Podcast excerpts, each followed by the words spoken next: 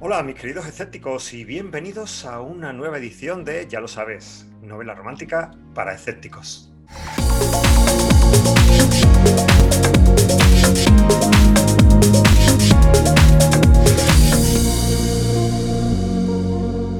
La novela romántica es un género netamente anglosajón. Nace crece y se desarrolla en países de habla inglesa. Sin embargo, entre 2004 y 2008 aproximadamente, sucede algo sorprendente y es que las editoriales al fin empiezan a admitir manuscritos en castellano. Y es entonces cuando empezamos a conocer la novela romántica de autoras que viven en países como el mío y como el tuyo, en países de habla hispana. Teresa Cameselle, Nieves Hidalgo, Mar Carrión, Yolanda Quiralte, son algunas de muchas autoras, que no puedo nombrar todas, que en aquella época empiezan a publicar sus primeros trabajos. Hoy vamos a hablar de un tema que creo que te va a resultar muy interesante, cambiar de ciudad por amor. No quiero ser de esos que me toque tener que tomar esa decisión, no sé si a ti te ha tocado, pero precisamente de eso vamos a hablar con una autora que es Yolanda Quiralte. Yolanda publica desde hace años con Planeta, con Esencia, una autora, la gran maga de la comedia romántica. Y es de esas personas que una vez que la conoces, solamente quieres convertirte en su mejor amigo. Así que hoy vamos a hablar con Yolanda Quiralte. Yolanda, muy buenas, ¿qué tal? Hola José, ¿cómo estás? Bueno, un placer, tener, un placer tenerte aquí. Tú no sabes la de ganas que tenía yo de hacerte una entrevista y de charlar contigo. El placer es mío. Y yo lo que tengo ganas es de darte un abracito. A ver si podemos pronto. Sí, estamos como a 400 kilómetros de distancia, pero bueno, cuando hay abrazos y hay corazón, eso no importa. El tema para el que te he invitado es hablar sobre eh, cambio de ciudad por amor. Así que la primera pregunta es la primera en la frente. Eh, ¿Las relaciones a distancia funcionan? Eso es una afirmación. ¿Qué opinas de ella? Yo pensaba que no funcionaban y además eh, siempre lo, manifestaba, pero con rotundidad. Además, cuando tenía una compañera de trabajo que mantenía una relación a distancia, donde se veían una vez al mes, llevaban cuatro años así, yo decía, sería incapaz, es imposible. Y mira, al final no eres incapaz de nada, si te lo propones. Y si hay amor, las cosas sí que funcionan. Nosotros hemos estado a distancia dos años. Wow. Dos años y un embarazo. Sí, sí, sí. Lo del embarazo en confinamiento ha sido heavy, sí. O sea que sí que funciona. Eh, bueno, y cambiar de ciudad por amor, em, ¿es un acto de valentía o es una locura? Porque puede ser muchas cosas, ¿no? En mi caso, no ha sido por amor a mi pareja, eh, que, creo que todavía es más peculiar.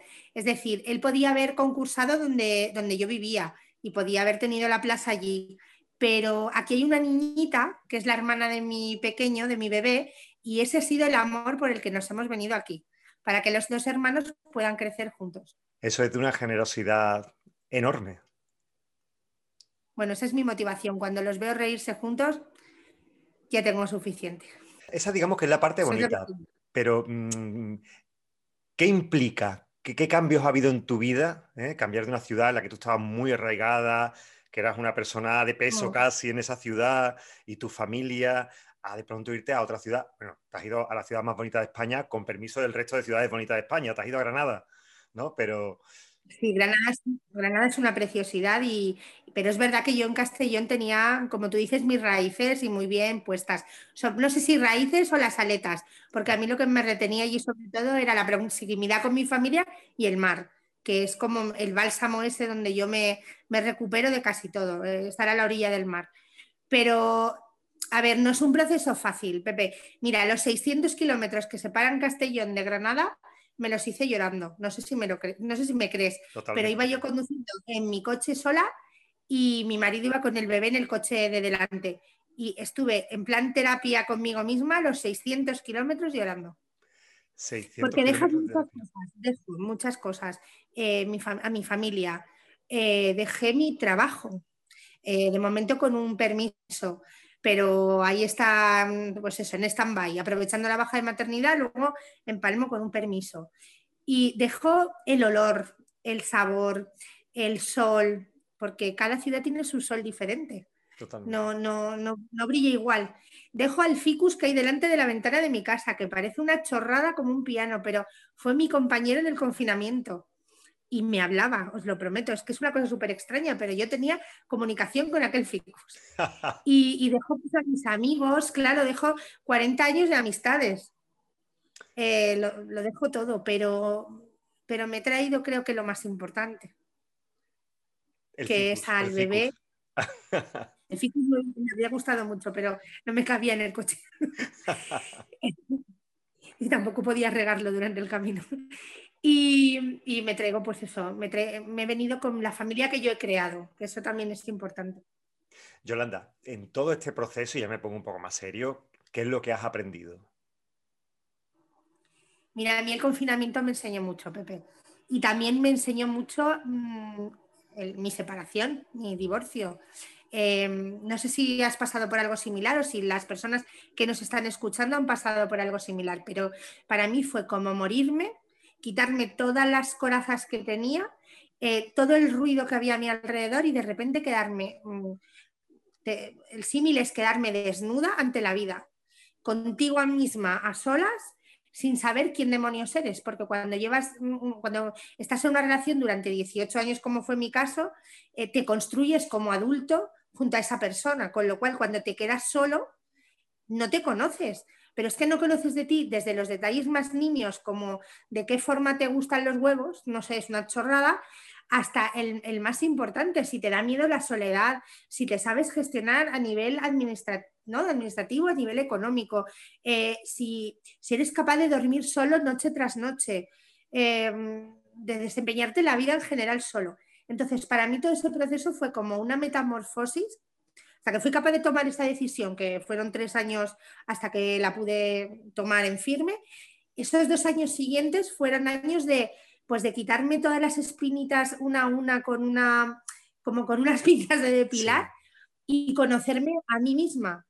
Eh, ir cicatrizando el corazón, ir, recomponiendo las capas del alma y, y, volverme a conocer. Volverme a reencontrar con la Yolanda de 18 años antes volver a escuchar la música que a mí sola me gustaba, comprar en el supermercado solo las cosas que me gustaban a mí. Eh, son cosas que hasta que no se han vivido, ¿no? No, no se saben. Y sobre todo, superar una cosa que a mí me, costó, que era mm, superar las noches oscuras del alma. No sé si has tenido alguna esas noches en que estás tú solo en una casa desconocida, en una cama que no es la tuya, sola. Además, yo me cambié de, de ciudad, me fui a vivir a, a Benicassim, yo sola, no quería estar en el mismo entorno y, decir, ¿qué hago aquí? ¿Quién soy? Eh, ¿Qué me está pasando? No me conozco, no sé, no sé nada de mí.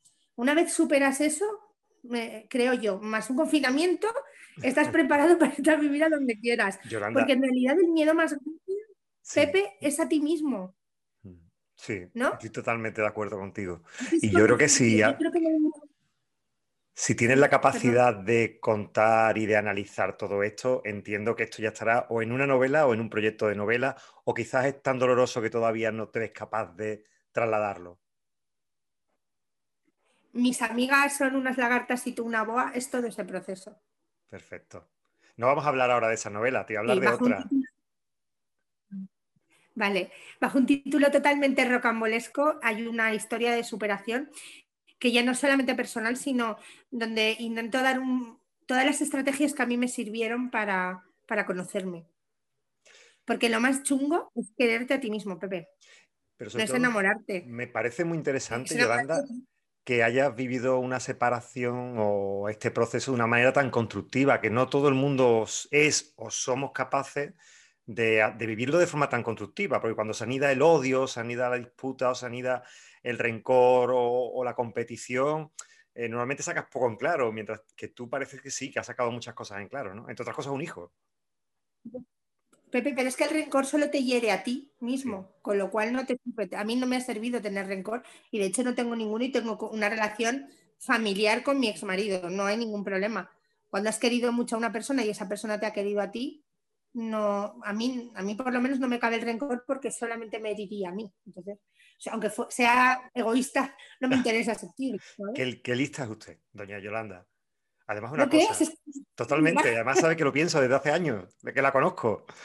Em, creo que tienes la portada más divertida de la novela romántica en nuestro idioma. Mauro, yo soy tu madre. Yolanda, ¿tú por qué eres tan graciosa?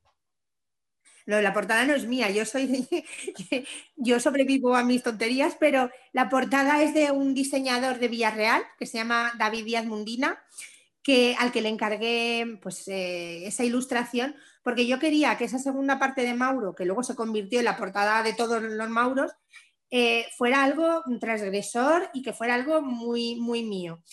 Y se le ocurrió a una compañera de letras, a Helen Cerroje, el decir, oye, ¿por qué no tal? Se lo, plasma, se lo dijimos a David y David lo plasmó súper bien.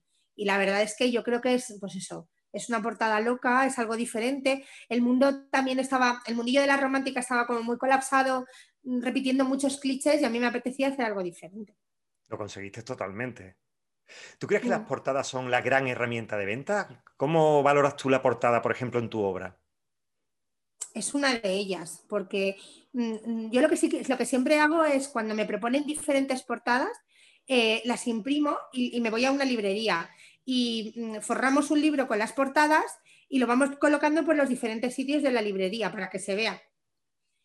Creo que tiene que llamar la atención, pero tienen que ser elegantemente llamativas. ¿Cómo valorarías tú las portadas actuales, la nueva, tendencia de portada? Es muy distinto, ¿eh? además en diferentes países. No tiene nada que ver lo que se lleva ahora mismo, por ejemplo, en España, que lo que se está llevando en Estados Unidos. A mí me están gustando mucho las portadas sin imágenes, que son simplemente títulos, que son rótulos. no me gustan, no me suele gustar que haya caras en las portadas. Parece una tontería, pero incita también al, al lector a ponerle esa cara a los personajes. Sí, de hecho. No sé, es una peculiaridad mía. Tu última novela no tiene una sola cara. Hay, hay boas y hay lagartas, pero no hay caras en la portada. no, ni en la anterior ni en la anterior. En las tres últimas no. Efectivamente. Eh, Yolanda, mm, aunque tú escribes otro, otro, tipo de novelas también, y de hecho tuve la suerte de editarte una novela maravillosa, pero eh, tú, yo te considero una de las grandes reinas de la novela, de la comedia romántica. Eh, es fácil, cómica, tienes que tener actitudes. Mm, Hablan un poco. Escribir comedia yo creo que es de lo más complicado que hay. Yo lo veo profundamente difícil. Para mí es mucho más relajante escribir una histórica porque me encierro como un ratoncillo en la biblioteca con documentación por todas partes y disfruto del proceso. Pero comedia, ¿cómo caer, o sea, cómo evitas caer en, en un humor facilón que, no guste o que no haga reír o que, yo qué sé, o que no haga disfrutar. O, incluso un humor que no haga plantearse cosas, ¿no? Que es lo que yo pretendo. Siempre que escribo una comedia romántica, yo intento trabajarme algo en mí misma. Y pienso, si yo me río, que soy la crítica más chunga que tengo, y, yo me divierto haciéndolo, yo supongo que la mayoría de la gente eh, se reirá o, o, le servirá para algo, aunque sea para esbozar una sonrisa simplemente, no lo sé, yo mm, me lo trabajo muchísimo y además tú, me has dado, tú me has dado muchas claves. Yo me acuerdo de uno de tus cursos donde me decías, tienes que cuidar los impulsos de los capítulos y para mí eso es fundamental. Yo me hago como gráficas con los, con los puntos de humor de cada capítulo, entonces voy mirando a ver si está ahí el pico, intento que, que no decaiga eso.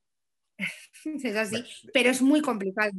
Sí, recuerdas, yo recuerdo perfectamente una discusión que tuvimos tú y yo acerca de las frases muy largas. Yo te decía, Yolanda, frases tan largas no. Y al cabo del tiempo te dije, Yolanda, por favor, frases más largas, porque me encantan cuando desarrollas una frase que es como un pensamiento completo. Y, tú lo haces muy bien. Me equivoqué aquella vez. No lo sé.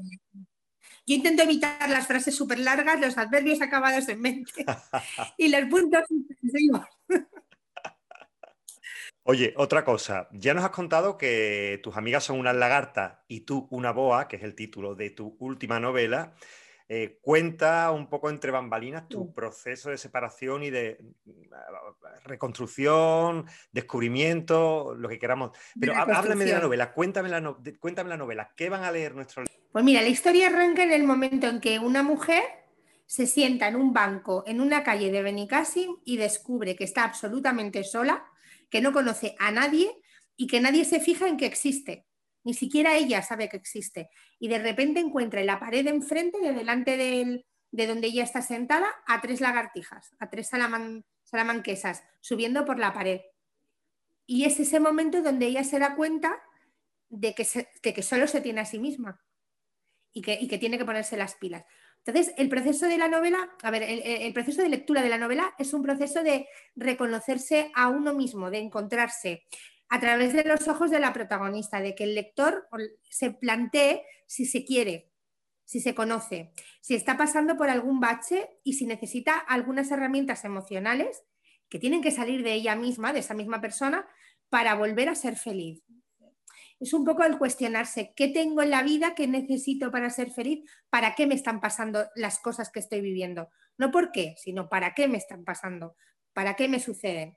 Y a través del para qué, gracias al para qué, ir aprendiendo que, que, ese proceso difícil no es más que un momento de enseñanza para que tú te redescubras, para que aprendas a quererte y en definitiva para que aprendas a, a entender que si tú no estás bien no hay nada que esté bien todo eso está pues aderezado con toques de humor gamberros, con mucho sexo. Es verdad que es una novela donde hay mucho... Es que no me gusta decir erotismo, porque no es erotismo, es sexo explícito. Mm. Porque también el, despertar sexual de la protagonista es muy importante, porque aprende a quererse también a sí misma mm, mm, em, descubriendo que, se merece tener un buen sexo. ¿Sabes? Que, muchas veces cuando estamos en pareja nos conformamos con la rutina, nos conformamos con muchas cosas y no, oye, te mereces un buen polvazo y un empotrador como el mundo. Es que tiene que ser así, porque estamos aquí para pasárnoslo bien. Entonces es eso, un proceso de, pues lo que tú dices, de, de autodescubrir la vida. Me encanta. De quitarnos las máscaras y vivir. Sí, sí, sí. Vivir, Pepe, que nos olvidamos de vivir. Y al fin y al cabo es lo único que tenemos, ¿eh? que no tenemos otra cosa que el ahora. O sea, que si no disfrutamos ahora... Claro. Mm, te quería preguntar otra cosa, eh, Yolanda, porque me acabo de dar cuenta de que hemos empezado hablando de cambiar de ciudad por amor y me he dado cuenta de que hemos cambiado radicalmente el tema de este programa, porque realmente estamos hablando de un viaje interior, porque tú no, tú no te has ido a vivir a Granada, tú te has ido a vivir con Yolanda Quiralte y dentro de Yolanda Quiralte, al fin. Sí, pero ni siquiera Quiralte, me he ido a vivir con Yolanda. Me encanta eso que los estereotipos que nos vienen dados de la familia también son muy cañeros. ¿no? El rol que tenemos como hija, como nieta. No, no. ¿Quién eres tú, Yolanda? Sin padres, sin madres, sin abuelos y sin nadie que te condicione. ¿Quién eres tú y qué quieres tú? Tú sola, o tú solo, contigo mismo. y con tus lagartijas. Que, que me gusta hablar con usted. Así que le voy a pedir que me recomiende una novela. Una novela que tenga que ver con amor y viajes. ¿Cuál se te ocurre? confieso que he estado preguntando a mis amigas, la suerte es eso, tener amigos escritores que te van, que te van chivando. Viajes interiores, mm, no sé. Eh, cada uno que busque, sí, porque cada uno encuentra el libro adecuado en el momento en que necesita leerlo. Entonces ahí no. Pero novelas que traten de viajes físicos, que no sean viajes astrales ni cosas raras. Em, por ejemplo, las novelas de Teresa Cameselle, las que ambienta en Galicia y viajan a Bancara eh, todo lo que se pues Pesadilla del Sultán, todas esas cosas, todas esas novelas. También el, libro que, de Lucía de Vicente que ganó el Vergara, que también eh, hay bastantes viajes y cambios de ciudad. Em, los viajes en el tiempo, que no hemos hablado de ellos, que también están súper de moda, ¿no? Eh, aparte de, Outlander, pues bueno. te, te una pregunta, ¿te gustan a ti los viajes en el tiempo en las novelas? Sí, me gustan muchísimo. Eh, me parece que es un tema que no hemos explotado todo lo que, todas las posibilidades que da. Me parecen maravillosos. Los time travel estos. Me estoy acordando ahora de una novela también de, de Megan, de, Megan Maxwell, que ahora mismo se me ha ido el título de la cabeza, pero que también es también así divertida como lo que escribe ella, que también aterrizan tres amigas en, en el Edimburgo medieval. O sea, pues viajes en el, o sea, hay muchas novelas de viajes, pero si te digo la verdad, yo suelo evitarlas. Sí. Vale, vale, vale. Yo, tú con tu viaje interior tienes suficiente, claro. Yo estaba muy ocupada. y con tu niño de cinco meses, pues ya me dirás. Eso sí que es una movida y un viaje. Ahí sí que se te sacuden hasta las antenas cuando tienes un hijo. Para eso no sé si se está preparada alguna vez. Vamos a terminar eh, haciéndote dos afirmaciones, que es lo que le hago siempre a mis invitadas. Yo te voy a hacer dos afirmaciones y yo creo que tú me des eh, tu opinión brevemente sobre esas frases. Son frases que yo pillo por internet, que localizo en comentarios que se hacen, por ejemplo, a entradas en Facebook, etcétera. ¿Vale? Voy con la primera. ¿Preparada? ¿Estás bien sujeta? Vale. Sujeta estoy. Vale. La novela romántica muestra una visión edulcorada de la realidad. ¿Qué opinas de eso? Que en muchos casos es verdad. Sí, en muchos casos es así. Y hay muchos clichés que nos gustaría romper a muchos escritores, pero sí que es verdad. Sí, estoy de acuerdo. Sobre todo en cuanto a las relaciones mm, eh, hombre, mm, mm, hombre rico, muchacha pobre y boba, eh, donde todo se arregla y, acabas viviendo y acaban viviendo en un palacio. Eso es una sobredosis de, de glucosa en vena. Sí. Sí, estoy de acuerdo con esa afirmación. Es que no te puedo, no te la puedo contrariar porque es que estoy de acuerdo. Totalmente. Yo sabía que ibas a decir eso, ¿eh? Sabía que ibas a decir mm. eso.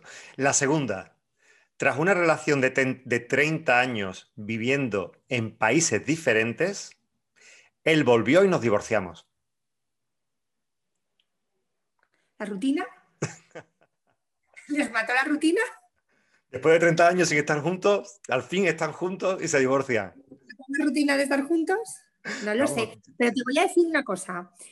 Muchas veces sí que le digo a, mi, a mi pareja, le digo, hablamos menos ahora que cuando vivíamos cada uno 600 kilómetros.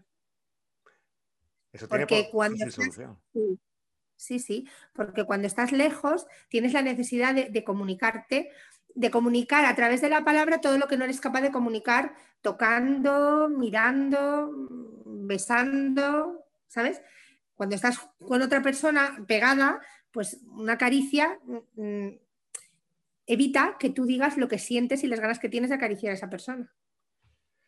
Ay, qué bien habla usted. No creo. bueno, pues llegamos hasta aquí. Muchísimas gracias, Yolanda. Sé lo liadísima que estás con un bebé, con una vida de mucho jaleo, con tu viaje interior y vamos, yo vengo aquí y te molesto. No, mi viaje interior ya ha terminado, ¿eh? ya estoy en plan chupitos, ya me da igual el viaje interior. Ahora lo que quiero es que pase todo esto y podamos salir y reencontrarnos con los lectores y con la gente y que podamos verle la cara a los demás. ¿Tú sabes lo importante que es poderle ver la cara a, la gente?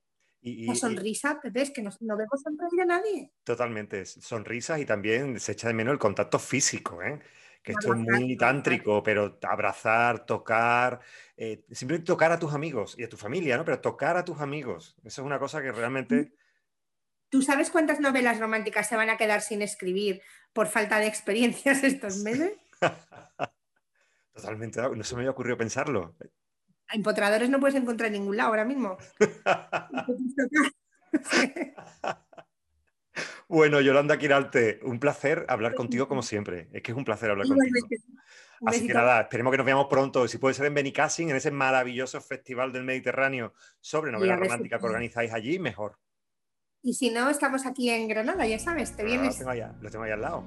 Bueno, un besazo. Muchísimas gracias, Yolanda. Chao. Y eso ha sido todo por hoy. Cambiar de ciudad por amor y Yolanda Quiralte. La semana que viene, nuevos temas y nuevas autoras. Disfruta.